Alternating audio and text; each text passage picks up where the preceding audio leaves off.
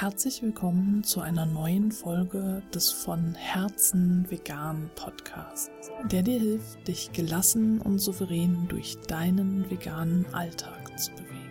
Ich bin Stefanie und in dieser Folge möchte ich dir eine Geschichte vorlesen aus dem Buch Der Elefant, der sein Glück vergaß von Ajahn Brahm, die dir dabei helfen soll, einfacher in die Meditation einzusteigen. Also wenn du bisher Schwierigkeiten hast, zu meditieren und dich auf die Meditation zu konzentrieren und einzulassen, dann wird dir diese Geschichte helfen. Heutzutage versuchen es viele mit der Meditation. Und meistens ist das Problem dabei, dass sie ihren Geist partout nicht gezähmt bekommen. Egal wie sehr sie sich auch anstrengen, sie können einfach nicht aufhören zu denken. Warum wohl? Bei einer Frau klingelt das Telefon. Sie geht ran. Hallo, hier ist KF. Hast du Zeit und Lust, heute Nachmittag einen Kaffee mit mir trinken zu gehen? Klar, sagt die Frau. Prima, fährt KF fort. Wir gehen in den Coffeeshop, den ich so gern mag, und nicht in den, wo du immer rumhängst.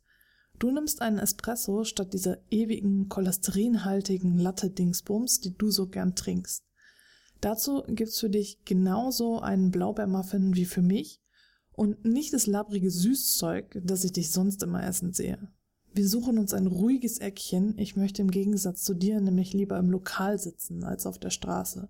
Und dann diskutieren wir über Politik und auf gar keinen Fall über diesen ganzen spirituellen Hokuspokus, den du pausenlos von dir gibst. In den du pausenlos von dir gibst. Ach ja, und wir bleiben genau 60 Minuten, also keine 50 oder 70, sondern exakt eine Stunde, weil ich das nämlich so will. Hm, macht die Frau, die ein ziemlich schnelles Köpfchen hat. Da fällt mir ein, ich muss am Nachmittag zum Zahnarzt. Sorry, KF, aber heute geht's nicht. Würden Sie gern mit einer Person zum Kaffee trinken gehen, die das Lokal bestimmt, Ihnen sagt, was Sie zu bestellen haben, wo Sie sitzen und worüber gesprochen wird? Mit Sicherheit nicht. Und falls Sie es nicht schon gemerkt haben, KF steht für Kontrollfreak. Und nun übertragen Sie das mal bitte auf die Meditation. Geist, hör jetzt mal zu. Ab sofort wird meditiert. Du wirst den Atem beobachten, weil ich es so will. Und nicht hierhin und dorthin springen, wie du gerade lustig bist. Du richtest die Aufmerksamkeit auf deine Nasenspitze, weil ich es so will und nicht auf die Straße. Und dann sitzt du genau 60 Minuten lang da, hörst du? Keine Minute weniger oder mehr.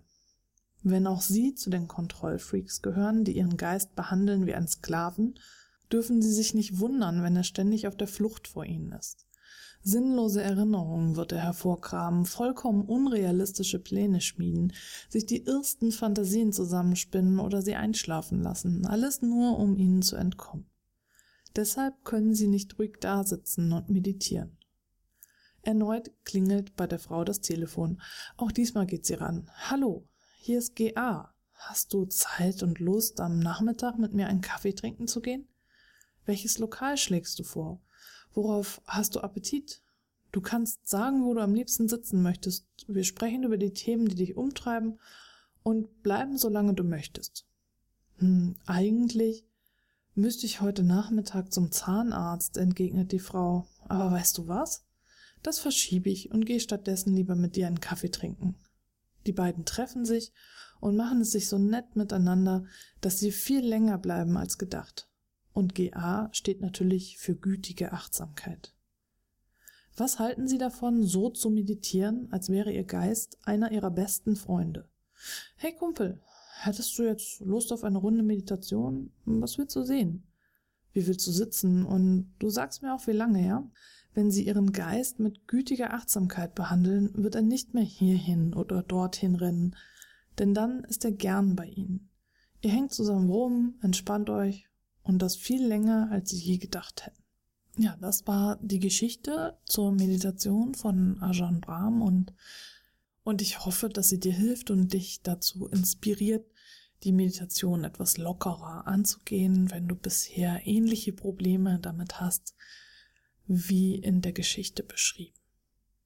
Und dann freue ich mich, wenn du beim nächsten Mal wieder mit dabei bist.